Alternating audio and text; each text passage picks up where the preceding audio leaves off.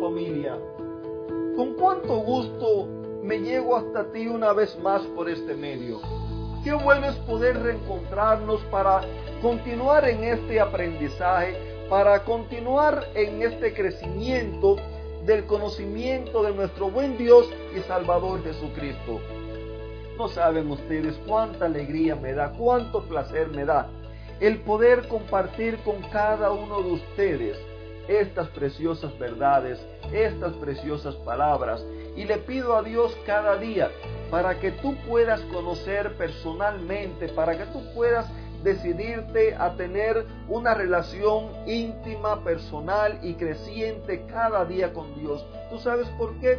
Porque cuando eso sea una realidad, entonces eh, vas a ser una persona feliz. Vas a vivir en un hogar feliz. Y hoy te pregunto, ¿cómo te sientes tú con las personas con quien tú convives? O sea, ¿cómo te sientes tú con tu pareja? ¿Cómo te sientes tú con tus hijos? Hijos, ¿cómo se sienten ustedes con sus padres? ¿Son felices ustedes con los padres que tienen?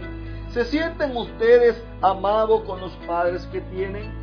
Esposa, ¿te sientes tú feliz con tu esposo? o simplemente te sientes como un objeto usada para cocinar, lavar, planchar, ayudar a pagar biles, criar muchachos, e, etcétera, etcétera. ¿Cómo te sientes tú? ¿Cómo te sientes esposo con la esposa que tú tienes? Ah, querido amigo, cuando el verdadero amor no es el que reina, cuando el verdadero amor no es el que funciona, cuando el verdadero amor no es el que gobierna tu vida, tu vida se mutila, tus sentimientos se, tronchan y a la misma vez haces esto mismo con, con la vida de aquellas personas que están a tu lado. Ya les dije que es muy triste ver muchas veces caras amargas, caras que parecen que, que, han acabado de, tomarse un limón y simple y llanamente lo que hicieron fue acabar de despedirse de, de sus de, su esposo, de su esposa, de sus padres, de sus hijos. ¿Por qué?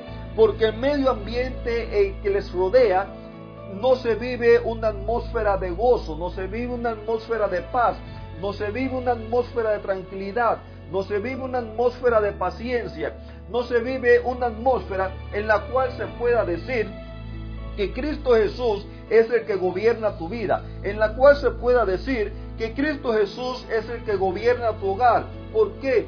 Porque cuando la atmósfera que se mueve en ese medio ambiente es una atmósfera que no es de gozo, de paz, de tranquilidad, de alegría, de felicidad, entonces triste y llanamente tengo que decirte que Cristo Jesús no es el que gobierna tu vida. Simple y llanamente tengo que decirte que necesitas volverte a Él para que Él pueda entonces poner en ti su gozo, para que Él pueda entonces poner en ti su amor, para que Él pueda entonces poner en ti su paz, de tal manera que la tengas tú y la compartas con los demás.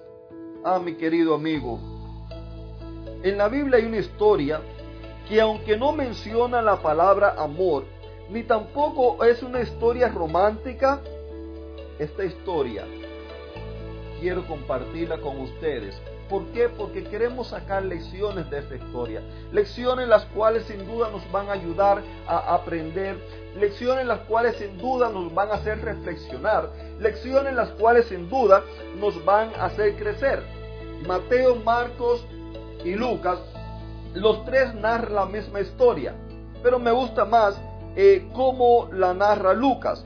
En Lucas capítulo 9, versículo 37 y al 39 vamos a ver, Jesús había estado con dos de sus discípulos, habían estado eh, eh, a solas por, por, el monte y, ellos vienen de regreso a, la ciudad, vienen al pueblo y cuando ellos llegan de regreso allí, eh, nos dice de que había una gran multitud, una gran multitud la cual salió a su encuentro. Miren, a, miren dónde está la diferencia. Había muchos líderes religiosos en aquella época. Sin embargo, los líderes se sentían celo de Jesús porque las personas no lo seguían a ellos.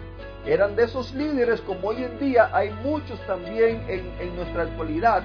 Como hoy en día hay muchos eh, esposos, hay muchos padres los cuales lo único que hacían eran poner reglas, restricciones, velar que las cosas se hicieran como ellos hacían, eh, juzgar y castigar a aquel que no hacía las cosas como ellos decían. Sin embargo, viene Jesús por otro lado y Jesús lo único que hacía era interesarse en el bienestar de las personas. Jesús lo único que hacía era darle valor a las personas. Jesús lo que hacía era eh, amar a las personas, que las personas se sintieran amados, contentos, felices a su lado. Y en todo momento nosotros vamos a ver que cada vez que Jesús aparece en escena, las multitudes le seguían. ¿Por qué lo seguían? ¿Por qué seguían a Jesús? ¿Y por qué a ti, querido esposo, ni siquiera tu esposo, tus hijos te quieren seguir? ¿Por qué seguían a Jesús y a ti, querida esposa, ni siquiera tu esposo ni tus hijos te quieren seguir? ¿Por qué seguían a Jesús y a ti, querido hijo, tus hermanos, tus amigos, nadie te quiere seguir. Ah, mi querido amigo, cada vez que tú veas que esto suceda, dedícate a pedirle a Dios que Él sea el que gobierne tu vida. Déjalo a Él, dale esa oportunidad. Mira lo que pasó en esta historia.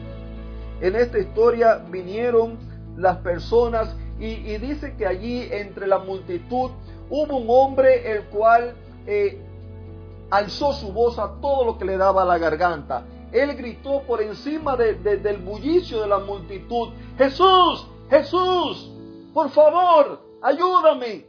Este hombre tenía una situación Tenía un hijo el cual era atormentado por el demonio, el cual nos dice la historia que lo tiraba al piso, lo revolcaba, a veces lo tiraba en el fuego, andaban juntos por allí, quizás papá e hijo caminando, jugando, y de momento el muchacho comenzaba a dar brincos, a echar espuma por la boca, eh, eh, eh, se, daba trastazos fuertes, y una vez que que, el demonio salía de ese muchacho. Nos cuenta la historia que el muchacho quedaba todo adolorido, imagínese usted. Ahora, esta historia, aunque no menciona la palabra amor, yo quiero preguntarte a ti como padre, a ti como, como persona, ¿no es un acto de amor venir donde Jesús rogando por el bienestar de ese muchacho y más en este caso que era un hijo?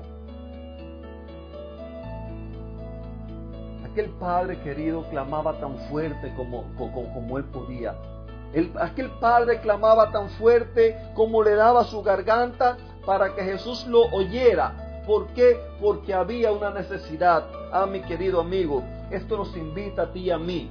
Para nosotros también clamarle a Dios. Clamarle por, por la salud física, mental, espiritual de cada una de las personas que nos rodean. Si quizás tú no estás casado y digas esto no es para mí, pero tú tienes padre, tienes madre, tienes hermano, tienes amigos, tienes compañeros de trabajo. Eh, a ti padre que me escucha, clama por tus hijos. A ti esposo, clama por tu esposa y tus, hijos. A ti esposa, clama por tu esposo y por tus hijos. A cada uno de ustedes, donde quiera que estén, clámenle a Dios en el, por el bienestar de aquellas personas que te rodean. Que Dios te bendiga.